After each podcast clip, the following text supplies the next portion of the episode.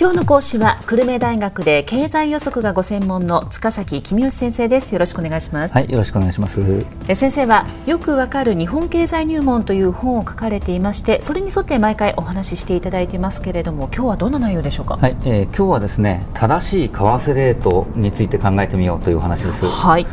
ね前回為替レートはさまざまな要因で動くというお話をしましたがその中で、えー、一番大事なのは購買力陛下だというお話をしましたね、えつまり日本とアメリカで同じものが同じ値段になるような為替レートが正しいのだという考え方です、うん、この考え方は大筋では正しいわけですけれども実際には日本の方が高いものと日本の方が安いものがありますから、はい、例えば自動車は日本の方が安いのでアメリカに輸出するけれど小麦はアメリカの方が安いので、えー、アメリカから輸入するという具合ですね。ええ、でそうそうなると一個一個のものの値段というよりは輸出と輸入が等しくなるような為替レートが正しいということになりますね。なるほど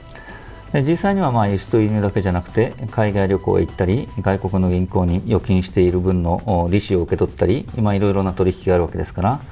そういうものを全部合計した経常収支という統計がゼロになるのが正しいという理屈になるわけですね。経常収支がゼロになるようなドルの値段が正しい、はい、はい、まあ、理屈としてはそうなるわけです。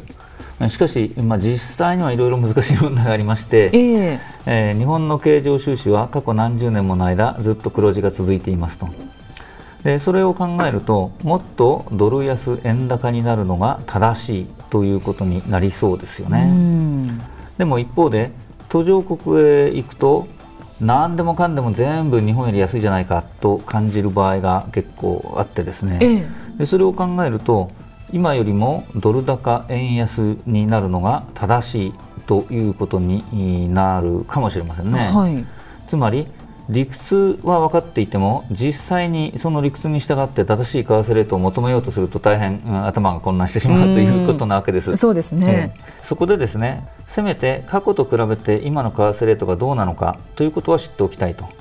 いうことが出てきましてで実質実行為替レートというものが開発されています。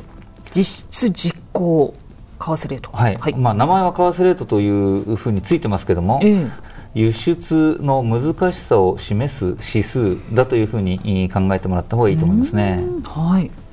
まあ、日本は諸外国よりも物価上昇率が低いので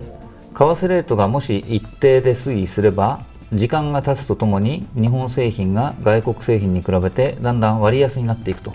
つまり輸出が簡単にできるようになっていくわけですね、ええ、その場合この指数が減っていきます、はい、でしかし為替市場でドル安円高になると日本製品が外国製品よりも割高になるのでこの指数は増えていきます、えつまりですね物価上昇率が低い分だけドル安円高になっていけばこの指数は変わらないと。で実際の計算をするには過去のある時点を100としてですね1%円高になったら100を101に書き換えるとで外国の物価が3%上がったら今度は101を98に書き換えると。で日本の物価が1%上がったら98を99に書き換えると、まあ、こういう作業を毎月やってるわけです。ということはその数字が大きければ今の為替レートでは日本の輸出企業は大変だということになるわけですか？そうです。まさにその通りですね。あの輸出の難しさを示す数字ですから、うん、そういうことですね。はい。でえー、ドルと円の関係についてはアメリカと日本の物価上昇率を使いますけれども実はこれ計算するときにドルだけじゃなくて中国の通貨である人民元との関係とかですね、ええ。ー、中国と日本の物価上昇率の関係とかですね。あるいは韓国とかオーストラリアとかあいろんな国の間の関係とかですね。いろんなことを全部計算に入れて計算をしているということです。ですね、はいでまあ、その際にはもちろんあの大事な貿易相手国とそうじゃない貿易相手国との間ではウエイトをつけてたくさん貿易をしている国のとの関係を大切に考えるというのはもちろんですけどね。えーでえー、実際の数字としては日銀が2010年を100とする数字を発表していますと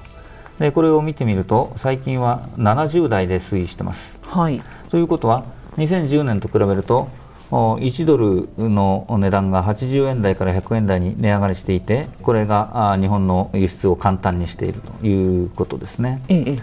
注意していただきたいのはドルの値段が上がるとつまり数字が大きくなると日本の輸出は楽になりますから実質実効為替レートという名前の指数は数字が小さくなります、はい、方向が反対に動くので、えー、気をつけていただきたいと思います、うん、では先生その数字を見ていくと最近の為替レートはどうなんですか？えあの最近の指数はですね過去30年で一番小さくなってますと。過去30年の為替レートを見ると今よりドル高円安だった時期の方が長いんですけれども、ええ、日本は物価上昇率が低いのでそれも考えると過去に比べて輸出がむしろ優しくなっているということですね。うん、そういうことですね、えー、でまあ、こうしたことから過去の水準と比べると今の為替はドル高円安の水準にあるからドル安円高に戻るだろうと考えている人もいるわけです。うんそれにしては貿易収支が赤字続いてますよね。えー、そうなんですよね、為替レートからすると輸出がしやすくなっているはずなんですけども日本の貿易収支は赤字が続いています、はい、まあ、あの一つは火力発電所がフル稼働していて燃料の輸入が増えているということもあるんですけどもそれだけじゃなくてえー、日本の企業が海外にたくさん工場を建てて日本から輸出しなくなっちゃったとかですね中国や韓国の技術レベルが昔よりはるかに上がっちゃったので輸出が昔より難しいんだよっていう面もあるのかもしれませんね。実質実効為替レートを計算する際にはそうした要因は考慮されていないので、まあ、あのあくまでも一つの目安っていうことなんでしょうね。はい貿易収支の赤字が続いているから反対にもっとドル高円安になるだろうと言ってる人もいると、まあ、要するに正しい為替レートというのはなかなかわからないわけですね。えーまあ、正しい為替レートが分かっていればこんなに為替レートが大きく変動することはないだろうって逆に言うとそういうことかもしれませんね。そうですね、えー、それでは先生今日のまとめをお願いします。はい、正しい為替レートを求めることは困難です。外国と日本の物価が等しくなるのが正しいレートだというのは理屈ですけれどもいざ正しいレートを求めようとするとなかなか難しい問題があります過去との比較で為替レートが割安か割高かを計算することはできますがそれで為替の先行きを予想することは難しいです。今日の講師は久留米大学で経済予測がご専門の塚崎公義先生でした。ありがとうございました。はいありがとうございました